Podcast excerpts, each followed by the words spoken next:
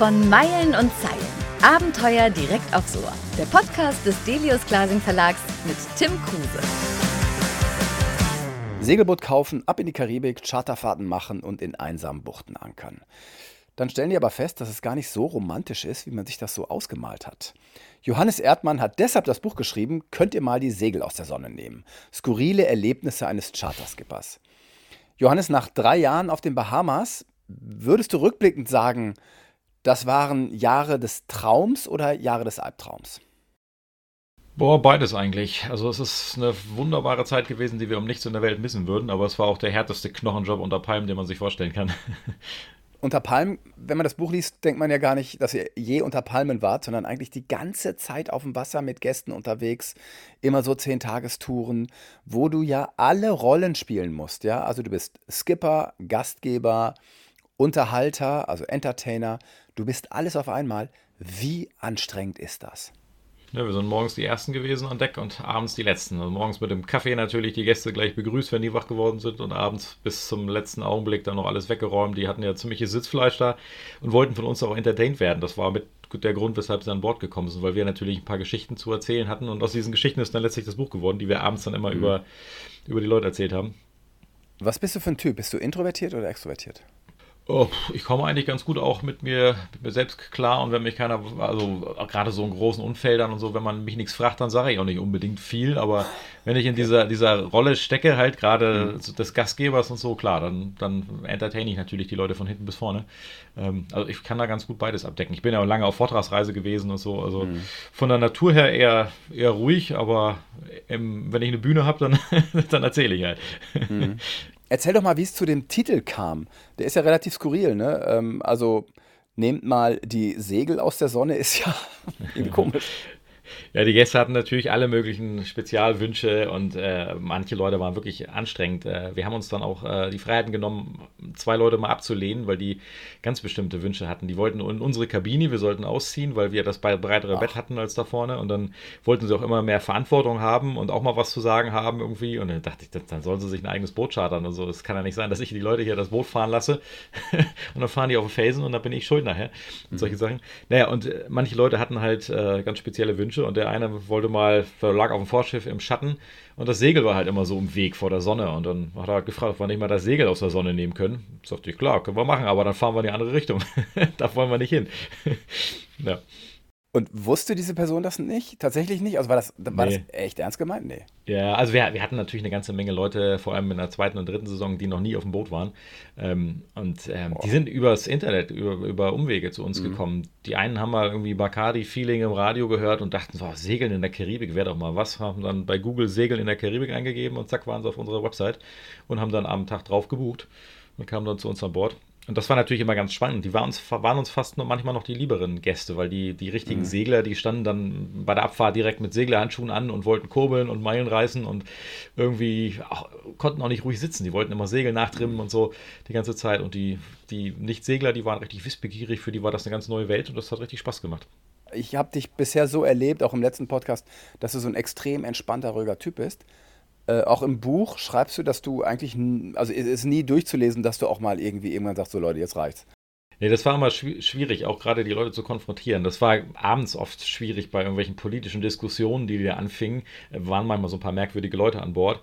Und da konnte man auch nicht, mhm. nicht wirklich seine Meinung sagen, weil man dann irgendwie so ein, so ein äh, ja, das Ganze eskalieren lässt da. Und auch halt so bei, bei ja. so, solchen Segelmanövern und so weiter, da musste immer die Ruhe bewahren und ausgleichend sein und so. Das haben wir echt eine Menge auch für den späteren Büroalltag gelernt an Bord. Ja. Vor allem halt in diesem, diesem Fall halt, weil wir mit den Leuten dann noch zehn Tage an Bord waren. Ne? Wenn wir irgendwie jetzt sagen, mhm. nee, das ist ja vollkommener Schwachsinn, was du da machst und so weiter, reiß dich mal zusammen und so weiter, dann ist da gleich so ein Problem im, im Raum. Und deshalb verkauft man sich auch so ein bisschen. Ne? Man, man sagt dann, ja, kann man ja auch so sehen oder so und, und versucht dann auszugleichen, ausgleichend zu sein. Mhm. Ja, schwierige Zeiten manchmal.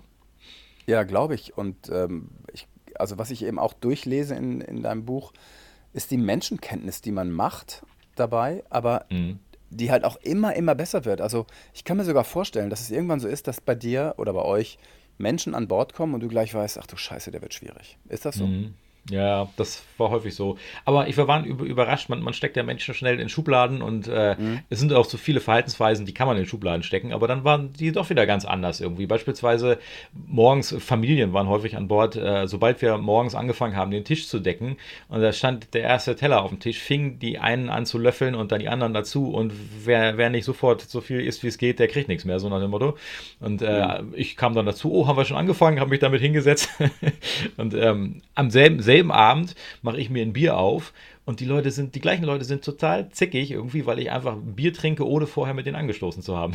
das ist also ganz merkwürdig. Ne? Man kann es nicht vorhersehen, was die Leute ja. für, für spezielle Ausrichtungen haben.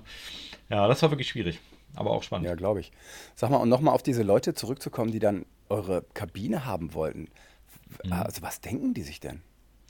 Naja, die, die buchen unser Zuhause so quasi und so haben sie sich auch mal nicht mhm. aufgeführt, dass die, also die saßen ja zehn Tage in unserem Wohnzimmer die ganze Zeit ja. und haben eine Menge Geld gezahlt und manche, also die wenigsten Leute haben das wirklich äh, so rausgeholt, was wir da bezahlt haben. Äh, viele waren auch dann, also wir haben ja gesagt, wir machen alles, wir, wir kochen euch, wir waschen ab, mhm. wir putzen und so weiter und viele haben dann aber auch mit abgewaschen, wie sie es halt vom, vom Segeln mit Freunden ge gewohnt sind. Mhm. mhm. Äh, aber manche Leute haben gedacht, wir zahlen jetzt hier eine Menge Geld und das holen wir auch wieder raus und haben dann für jede Sache eine spezielle speziellen Wunsch gehabt. Und das macht das natürlich dann ein bisschen anstrengend. Mhm. Ihr schreibt auch, oder du schreibst auch von einem Menschen, der meinte, ach, ihr habt äh, irgendwie viel zu wenig Geld verlangt für das, was ihr hier bietet. Dabei war er einer derjenigen, die am meisten gefeilscht haben vorher um Prozente. Irgendwie hat er, weiß nicht mehr, 38 Prozent oder so gekriegt ja. auf die Touren. Wo fängt das an? Wo hört das auf? Wo, wo setzt ihr eure Grenzen?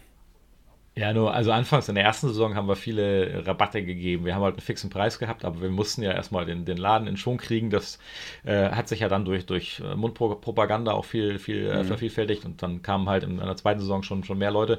Aber erste Saison haben wir wirklich bei Facebook alle möglichen Freunde, die auf unserer Freundesliste waren, die wir teilweise gar nicht richtig kannten, haben wir angeschrieben, hier, wir haben Freundesrabatt, irgendwie äh, ein bisschen mehr als der halbe Preis oder sowas, weil das Schiff musste mhm. fahren und wir mussten Geld haben, um die monatliche Rate berappen zu, zu können. Äh, aber nachher haben wir versucht, gar keine äh, Rabatte mehr zu geben. Ähm, das war so ein Fall, das waren irgendwie von ehemaligen Gästen die Geschwister oder sowas und da mussten wir dann so ein bisschen, bisschen Rabatt geben, haben wir uns breitschlagen lassen. Aber mhm. ja. Ja. Naja, ihr müsst ja richtig wirtschaften. Also ihr habt das Boot monatlich abbezahlt, ich glaube 4.333 Euro. Genau, ja. Und dann müsst ihr ja auch leben, auch was gewinnen, denn die Saison ist ja eben auch nur sieben Monate maximal lang. Mhm, ja. Ja, und der weißt du, und der Druck, also äh, keine Auszeiten haben, ihr müsst auch mal reparieren können, ihr müsst auch mal putzen können zwischen mhm. den Touren. Oh, wie habt ihr es hingekriegt? Freu mich nicht. Das war echt, echt knapp. Also wir hatten so zwischen 20 und 24 Stunden zwischen den Gästen. Das heißt, wenn die einen äh, von Bord gehen, dann ging es sofort los. Also ich habe die morgens immer noch zum Flughafen gefahren aus der mhm. Marina. Das war so eine Stunde hin, Stunde zu, oder dreiviertel Stunde hin, dreiviertel Stunde zurück. Und als ich wiederkam, hatte meine Frau Kati das Boot schon komplett zerlegt, alle äh, Bettlaken abgezogen, schon angefangen zu putzen. Und dann sind wir mit dem, mit dem Auto und dem ganzen Sack und Pack da in, in die Wäscherei gefahren, haben alles durchgewaschen und auf dem Rückweg dann noch gleich mit eingekauft für die nächste Tour. Dann gab es immer was zu reparieren und so. Und dann halt zwischen den Touren den einzigen Abend ohne Gäste, also drei Abende pro, äh, pro Monat, die wir keine mhm. Leute an Bord hatten. Da haben wir aber auch immer bis 21 Uhr, 22 Uhr geputzt, dann irgendwie eine Pizza bestellt, einen Film geguckt und am nächsten Morgen standen die nächsten Leute. Wir haben dann später gesagt, 12 Uhr bis 12 Uhr geht die Charter, weil natürlich haben die, die Leute äh, möglichst viel rausholen wollen aus dem Urlaub und die, die ersten kamen dann irgendwie um 9, 9 Uhr an Bord und sind dann am, am Abreisetag noch so lang, lange wie möglich, irgendwie bis, bis 16, 17 Uhr an Bord geblieben mhm. und dann fehlten uns natürlich wieder ein paar Stunden. Ne? Da mussten wir auch ein bisschen lernen dann unterwegs. Genau, also wir sprechen immer von ihr und, und äh, du erwähnst auch deine Frau Kati. Mhm. Also erstmal, wenn man das Buch liest und ähm, also ist ja eine Traumfrau, ja, dass die das alles komplett mhm. mitmacht und sich vor allem so zu Hause fühlt auf dem Boot und ja auch gesagt hat, mhm. dass ihr zurück wart. Ähm, eigentlich ist das ihr Zuhause und das möchte sie gar nicht aufgeben, noch viel weniger als du. Mhm. Was für ein Glück du hast, so eine Frau gefunden zu haben, um das ausleben Absolut. zu können. Ja, echt, echt. Ja. Und ohne ja. sie hätte das ja nie funktioniert, oder? Mm, absolut nicht. Nee. Und sie hat auch viel härter gearbeitet als ich, weil sie ja noch den ganzen äh, Kochkram und so. Also einmal die mhm. Woche gab es Captain's Dinner, haben wir das genannt, da habe ich gekocht. Aber sonst musste sie halt immer drei Mahlzeiten am Tag machen. Ich saß dafür den ganzen Tag in der Sonne und habe das Boot durch die Gegend ge geschippert. Mhm. Und wir haben, wir haben häufig auch mehrere Stopps am Tag gemacht. Dann gab es da irgendwo einen Stopp zum, zum Schnorcheln und andere, mhm. anderen Stopp dann irgendwie bei Johnny Depp auf der Insel da mal nach dem Rechten gucken und so. Ähm, und so war ich den ganzen Tag in der Sonne, da hatte sie dann ein bisschen Freizeit. Aber mhm. sie hatte halt abends dann noch die, die, die Abwaschsachen, da habe ich dann die Leute entertained. und so. Also sie hat deutlich härter geschuftet als ich. Mhm. Du schreibst in dem Buch überraschenderweise auch von so einer Alkoholproblematik. Ich meine, Segeln ist ja so, irgendwie, irgendwie gehört Alkoholkonsum komischerweise automatisch dazu, was ich ziemlich bescheuert finde, aber irgendwie mhm. ist es halt auch so. Und du mhm. als Skipper und Gastgeber musst natürlich mit Gas geben. Wie ja. gefährlich, mal ganz im Ernst. Absolut, ja, das haben wir in der ersten Saison dann gelernt, dass wir irgendwie, ja, nach zwei, drei Monaten haben wir überlegt, hm, wir haben jetzt zwei Monate jeden Abend Alkohol getrunken, das kann nicht gut sein eigentlich. es ist halt ja. immer so ein Pro Problem, dass auch ein Barkeeper hat, um dich herum trinken alle Leute, ne, und die wollen mhm. dann halt irgendwie, wenn du, wenn die Bar wenig mit Leuten bestückt ist und so, dann trink doch mal einen mit und so, wenn sich Leute einsam fühlen. Und auch bei uns, da, die Urla Leute waren im Urlaub, da gehört es dazu, jeden Abend irgendwie zu bechern äh, und auch dann halt mhm. beim Sitzen und Erzählen und das wurde komisch angesehen, wenn wir nicht mittrinken. Und wir haben dann meist am ersten Tag gleich gesagt, ihr müsst entschuldigen, wenn wir nicht die ganze Zeit mitbechern, ihr seid hier im Urlaub, aber für uns ist das Alltag hier. Mhm. Und am selben Abend, also alle total verständnisvoll, ja klar, kein Problem. Und am selben Abend gleich, Johannes, ich habe dir schon mal hier Cuba Libre gemixt und so. Lass mal anstoßen. Man kam da ja. nicht raus aus der Schleife, da mussten wir uns echt Regeln setzen dann. Ja, glaube ich. Und dann seid ihr ja zurück nach Deutschland und du hast dich echt untersuchen lassen, ne? Ja, gleich als erstes, ersten Rundumcheck und so, Leber ist in Ordnung, sagt er, der Arzt. Mhm. Aber trotzdem halt. Wir Menschen können viel ab, ne? Ja. was ich auch sehr spannend fand, was sich eben auch äh, so geändert hat in den letzten, naja, sagen wir mal Jahrzehnten. Es gibt viele Buchten, wo es kein Internet gibt. Es sind zwar wunder, wunderschöne Buchten, aber die Leute wollen nicht unbedingt in diesen Buchten sein, weil sie ihre Fotos nicht posten können. Das stimmt, ja. Wie ist das für dich? Ist ja eigentlich traurig, ne? Ja, wirklich. Also äh, es gehört halt total da, dazu, dass diese, dieses Teilen. Mhm. Ne? Und äh, wir haben so einen kleinen Mobilrouter an Bord gehabt und haben gleich zu Beginn gesagt, ja, wir haben hier so, so einen Mobilrouter, da könnt ihr euch alle einloggen. Äh, jetzt läuft das über das Hafennetzwerk, aber wenn wir unterwegs sind über eine SIM-Karte und mhm. äh, es gibt ein paar Inseln halt, wo wir keinen Handyempfang haben. Nachher haben wir sogar jeden Tag auf so einer, so einer, äh, so einer Tafel angeschrieben, wo wir am Abend sind und ob da da guter Handyempfang ist, so nach Balken angemalt und so. Ne? Ja, und mhm. manchmal gab es da Leute, die haben gesagt, ach, es gibt sogar Internet hier an Bord. Ich war eigentlich mal ganz froh, ein paar Tage offline zu sein. Mhm. Da, wusst, da wusste ich dann, ich muss nochmal zum, zum Telekom-Laden da fahren und nochmal eine Karte nachkaufen, weil der wird richtig, richtig was durchladen. Oh ja, das war wirklich immer so. Ja, es hat sich alles so verändert, mhm. dass viele Menschen, also ich reise ja auch viel und ich kriege es eben mit, viele Menschen kriegen die Natur und das echte Leben gar nicht mehr mit, weil eben Fotos machen und sie zu posten wichtiger geworden ist als das echte Leben. Hm, das stimmt, ja. Und Du bist ja nun auch ein Tucken jünger noch als ich, du bist ja noch irgendwie Mitte 30. Wie weit bist du mittlerweile auch teilweise abhängig von Instagram und vom, von Social Media und so? Ich bin ein kleines bisschen jüngere Generation als die, die jetzt aktuelle hier, die alles bei YouTube und so machen. Also ich, ich mhm. habe damals, als ich meine erste Reise gemacht habe, 19 Minuten über den Atlantik, ähm, da habe ich ein, eine Website gebaut, aber es gab noch keine richtigen äh, Blog-Systeme. Deshalb musste jede Seite selbst programmieren und ähm, habe das noch richtig mhm. von Hand gemacht, die Bilder hochgeladen und so weiter und eigentlich nur, um, um meine Familie wissen zu lassen, wo ich bin. Und mhm. da hat sich das irgendwie verselbstständigt. Das war halt eine der ersten Single-Webseiten so richtig, äh, mit ständig wechselnden Bildern. Und wir haben dann, als dann Facebook kam, natürlich die, die Mittel genutzt, aber wir waren dann auch schon so ein bisschen abgebrannt, als es losging mit hier YouTube jede Woche ein Video machen und so weiter. Da kommen wir nicht hinterher mit den Kids von heute mhm. irgendwie, weil da, mhm. da, brauchen wir zu lange, um uns da reinzufuchsen, äh, mhm. Videos zu schneiden jede Woche. Ich hatte aber auch, als wir, wir auf Langfahrt waren mit meiner Frau, da zwei Jahre rund Atlantik, ähm, da hatte ich noch einen anderen Job und habe halt für, für die Yacht als Redakteur weiterhin gearbeitet und da fehlte auch ein bisschen die Zeit. Also da, den, mhm. den richtigen Trend des, des Postens und, und äh, Vloggens und all sowas, das haben wir so ein bisschen verpasst. Da hängen wir ein bisschen hinterher. Obwohl wir auch einen YouTube-Kanal und ein paar tausend Follower haben, aber mhm. kein Vergleich zu den, zu den Leuten, die damit Geld verdienen.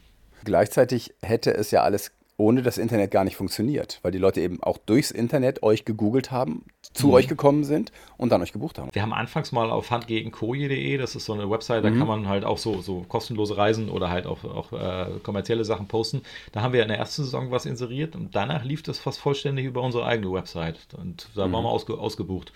Aber das war echt toll, dass sich so rumgesprochen ja. hat. Mhm. Ihr habt das drei Jahre lang gemacht. Wann kam der Punkt, als ihr gedacht habt, es reicht? Wir haben eigentlich zu Beginn schon gesagt, wir machen das maximal zwei oder drei Jahre, ähm, mhm. weil wir, wir, konnten uns schon vorstellen, dass das nicht unsere, unsere Lebensaufgabe ist. Das gibt, gibt ja Charter-Skipper, die machen das seit Jahrzehnten, mhm. ähm, mhm. aber da muss man auch irgendwie so ein bisschen für geboren sein, glaube ich. Wir haben das wirklich sehr genossen, aber das war halt klar, dass auch, auch so von Familienplanung her dann, wir wollten dann langsam anfangen mit, mit Kinderkriegen und so weiter, deshalb war das so geplant. Ähm, dann haben wir die dritte Saison noch angehängt, weil es so Spaß gemacht hat und so gut lief. Aber dann haben wir gleich unterwegs schon, schon gesagt, so keine dritte, äh, keine vierte Saison mehr. Den Kurs nach äh, die äh, gen Heimat gesetzt. Wir sind mit dem Cutter wieder nach Hause gefahren. Du hast das Ding teilweise auch alleine dann nach Hause gesegelt, über drei Monate, ne, über Schottland und also über die Azoren, dann über Schottland. Ja. Äh, eine ziemliche Monstertour und ich bin auch mal mit dem Katamaran quasi in die falsche Richtung gesegelt. Also damals äh, von Martinique auf die Azoren und dann weiter ins Mittelmeer. Mhm. Und ich habe diese Tour als wirklich ätzend in Erinnerung, ähm, wo ich auch überraschenderweise sogar seekrank wurde, mitten auf der Tour. Also wie ist es dir ergangen? Also ich weiß, dass die Atlantiküberquerung in die quasi falsche Richtung gegen die Passatwinde oder dann eben nicht mit den Passatwinden auf jeden Fall, ich fand die ätzend. Wie, wie ging es dir? Ich finde das da oben sogar noch schöner als unten. Also unten ist natürlich gerade für Katamaran toll. Äh, unten bin ich mit dem Cut noch nicht, sondern nur mit dem Mono immer rüber, äh, zweimal. Aber oben bin ich jetzt dreimal rüber und äh, das von der Tierwelt her finde ich das fantastisch. Die der, der vielen Wale und äh, überhaupt mhm. ein bisschen, bisschen extremere. Und ich hatte jetzt auch noch äh, das große Glück, drei Freunde mit an Bord zu haben auf dem Rückweg. Meine, meine Frau war schon schwanger, als äh, wir mhm. die letzte Tour beendet haben und die ist dann nach Hause geflogen und dann kamen drei Freunde. der eine war mein Segellehrer Lehrer, der hat mir auf dem Opti damals Segeln beigebracht. Und so konnten mhm. wir halt mit, mit vier Kerlen das Boot so richtig mal prügeln. Sind zuerst rüber auf die Bermudas und dann halt richtig mit Dampf rüber zu den Azoren. Das hat echt Spaß gemacht. Und da war dann eigentlich ein Crewwechsel angeplant, aber mein Mitsegler äh, kam nicht aus dem Job raus und so bin ich dann Einhand dann nach Schottland. Das war nochmal zwei Wochen etwa da hoch auf See. Das war echt cool. Echt toll, mal wieder Einhand zu segeln, so mitten am Ozean. Und dann mit so einem großen Boot. Ja. Mhm. ja, muss man sagen, 13 Meter. Ne? Also ein ja. echt amtliches Teil. Ja. Finde ich spannend, dass du Einhand, du da glücklich bist dabei quasi. Mhm, ja, das hat echt Spaß gemacht. Also mit dem großen Boot war es halt wirklich ein bisschen komisch und das war auch nicht mhm. zum Einhandsegeln gedacht. Man musste sich immer so ein bisschen, bisschen Lösungen überlegen oder so, weil eigentlich Segel einrollen, da muss auf der einen Seite einer geben, auf der anderen Seite ho äh, mhm. einer holen. Und da mhm. musste ich dann so ein bisschen über, über Achterwind dann auf die andere Seite lenken und so. Das war ein bisschen, ein bisschen mühselig dann. Also da durfte mhm. auch nichts mal klemmen oder so, da wäre es blöd gewesen. Aber es ging. Ich bin nie große Strecken Einhand gesegelt, weil ich immer Schiss davor hatte. Ich hatte, ich kann gar nicht sagen, warum. Ich glaube, weil es dann die endgültige Verantwortung ist. Nö, ich kannte das ja von der ersten Reise. Äh, jetzt war so ein mhm. bisschen Verantwortung noch dabei. Ne? Also das erste genau, Mal. Mit Frauen, äh, schwangerer und, Frau, ne? Genau, und Kind auf dem Weg, ja. Das fühlte sich mhm. wirklich anders an. Das erste Mal war total unbeschwert und so. Und ich dachte, wow, ich komme da schon irgendwann an, wird wohl irgendwo mhm. nichts passieren. Und jetzt hatte ich natürlich ein bisschen Sorge, dass was passiert. Und habe immer ein bisschen mhm. mehr aufgepasst. War wirklich immer angeleint da an Deck und so. Das war ein kleines bisschen anderes Gefühl, das stimmt. Wie warst du deine Frau? Äh, für die war das auch okay, glaube ich. Ich war ja schon mal mit einem Freund 2009 über den Atlantik. Da hatte sie ein bisschen Sorge, dass da irgendwas passiert ist und auch gekentert auf dem Weg über den Atlantik. Äh, von den, Ach, also so, Knock, so, so, ein Knockdown auf dem Weg von New York zu oh, Nazaun. Wow. Das war ziemlich raue See. Aber das kannte sie. Mhm. Ich hatte das Gefühl, sie ist relativ entspannt. Und auch die Technik ist ja eine ganz andere gewesen als damals. Ne? Wir hatten so einen ja. Mobilrouter jetzt oder, oder ich auf der anderen Strecke und konnte halt immer so WhatsApp-mäßig da sie auf dem Laufenden halten. Das war schon toll. Und du bist dann in Schottland angekommen, warst erstmal in richtig schlechtem Wetter festgesessen mhm. und bist dann ja, ähm, beschreib mir mal die Route, wie du dann gesegelt bist. Also ich habe gelesen auch über Loch Ness und so. Ich habe die gerade genau. nicht vor Augen. Kannst du uns das beschreiben? Ja, der stand auf der Bucketlist. Äh, einmal mit dem Segelboot auf dem Loch Ness hoch durch den Caledonian mhm. Canal. Der geht, geht, halt quer durchs Land, äh, mitten durch die Highlands. Und ich habe da erst noch zwei, zwei Touren, Touren mit äh, Freunden gemacht und ehemaligen Gästen, ähm, damit ich Crew an Bord hatte, noch ein bisschen was angucken da. Und dann äh, kam mein Onkel an Bord und, und, noch ein Bekannter und mit dem sind wir dann äh, durch den Caledonian Canal, also zig Schleusen da hoch. Mhm. Außen laufen immer, immer zwei Leute am Boot entlang. Und das war natürlich äh, mit so einem Katamaran spektakulär. Wir haben gerade so ja. in die Schleusen gepasst und dann halt auch auf dem Loch Ness unterwegs zu sein. Ne? Also das ja, Echolot zeigt nichts an, weil, weil dieser See so tief ist. Das war schon fantastisch.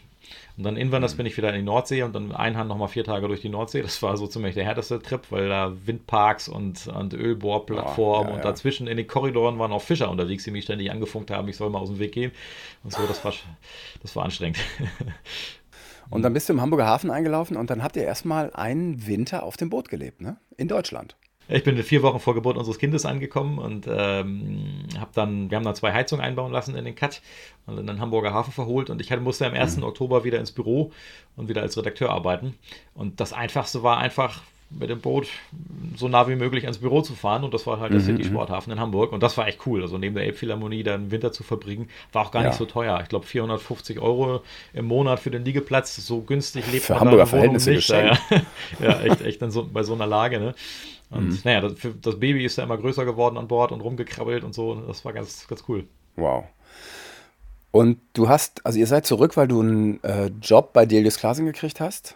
Eine genau, Festanstellung? Ja, ich, ich habe da ja damals als äh, Redakteur für die Yacht mal gearbeitet und dann mhm. nach den drei Saisons äh, Charter-Business wollten wir eigentlich wieder nach Hause. Ich wusste noch nicht, wo es hingeht äh, beruflich.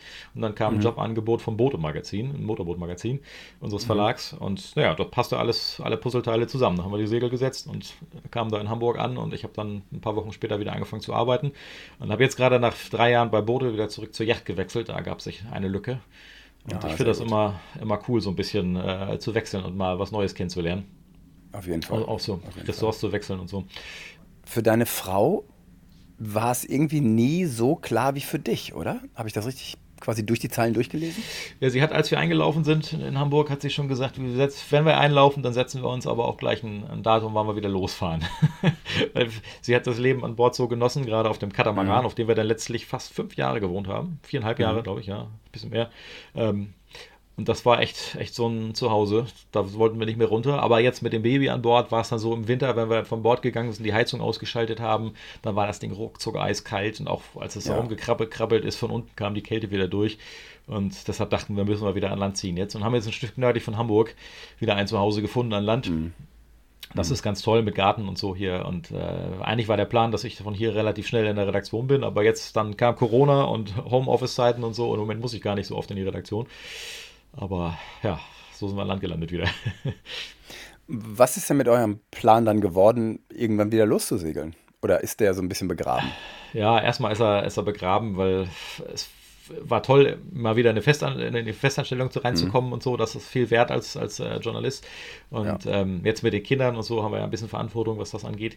Ähm, aber mal gucken, was wir machen. Ich meine, jetzt kommen die Kinder in drei Jahren in die Schule, dann ist sowieso vorbei. Aber wir haben im Moment jede Gelegenheit genutzt, noch mal so ein bisschen segeln zu gehen. Im letzten Sommer waren wir fast sechs Monate auf Elternzeit unter Segeln mit zwei mhm. Jungs inzwischen, die wir, die wir haben.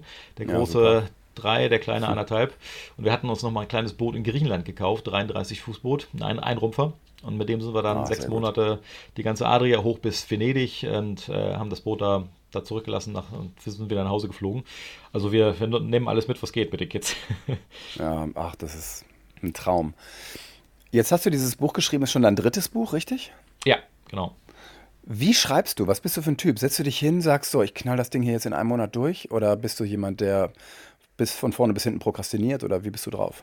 Wenn es geht, äh, knall ich es durch. Ich habe das erste Buch größtenteils während des Schiffbaustudiums geschrieben, also zwischen den Vorlesungen in der Mensa gesessen und so und äh, wow. jede, jede freie Minute, da war ich auch so richtig in so einem Flow.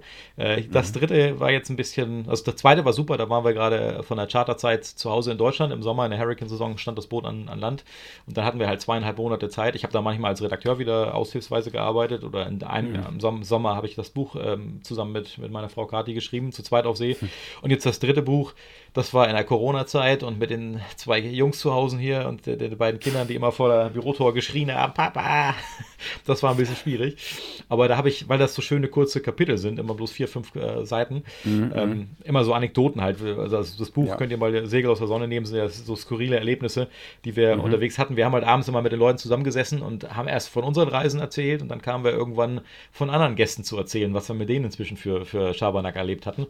Und ähm, so fing das an, die, äh, die Geschichten fingen immer an mit, äh, wir hatten mal einen Gast, der hat das und das gemacht. Mhm, genau. Und so, und genau. so sind auch diese, diese Geschichten immer so vier, fünf Seiten aufgebaut. Und immer so Anekdoten, was wir mit den, mit den Leuten erlebt haben auf den Bahamas. Das liest sich schön mhm. und das schön immer so jeden Abend eine Geschichte und so konnte ich es auch schreiben. Jeden Tag eine, ein Kapitel etwa. Und das ist halt auch so schön an dem Buch. Also ich habe es jetzt natürlich als Vorbereitung für den Podcast durchgelesen. So, also, aber man könnte es eben auch jeden Abend zum Beispiel auch sich gegenseitig vorlesen. Ja. ja. Wir hatten mal eine, einen Gast, der wollte doch lieber eine Cola. Witzig, also die Geschichte dahinter, ja, oder der mhm. wollte sich nie die Hände waschen. Das ist ja. einfach, das ist gut. Das sind echt ja. schöne Seglergeschichten, die jeder, der segelt, auch nachvollziehen kann. Und mhm. denkt so, ja, ähm, erstens hätte mir auch mal passieren können, so gewisse mhm. Peinlichkeiten. Und zweitens, man kennt halt so viele Leute, die einfach auf dem Boot sich so blöde benehmen.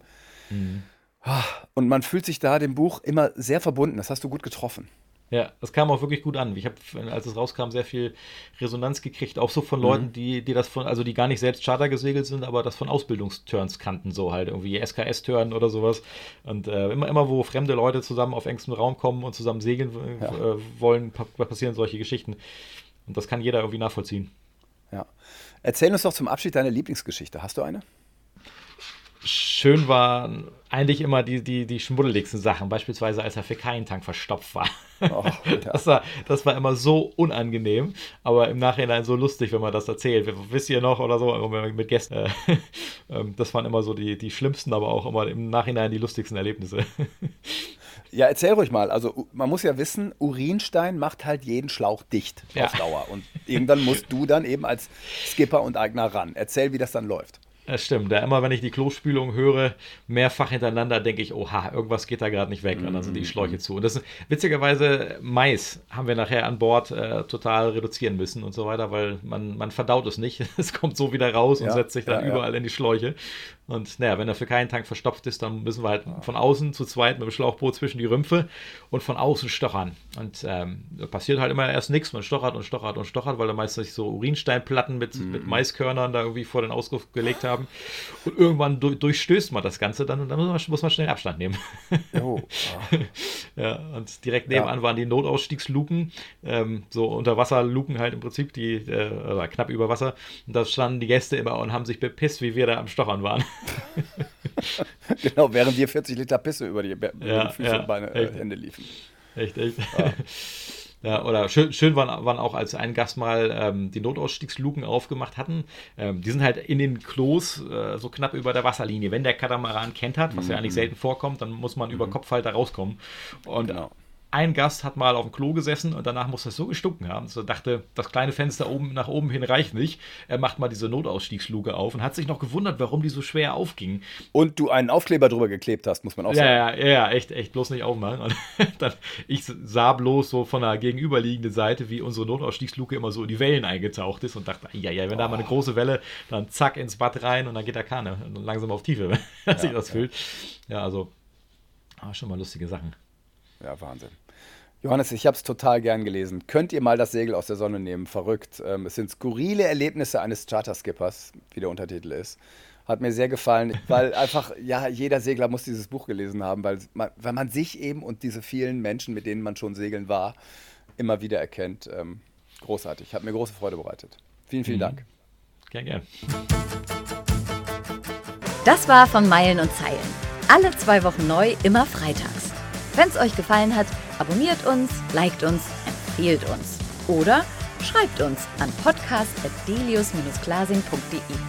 Nur bei uns gibt's echte Abenteuer direkt ins Ohr.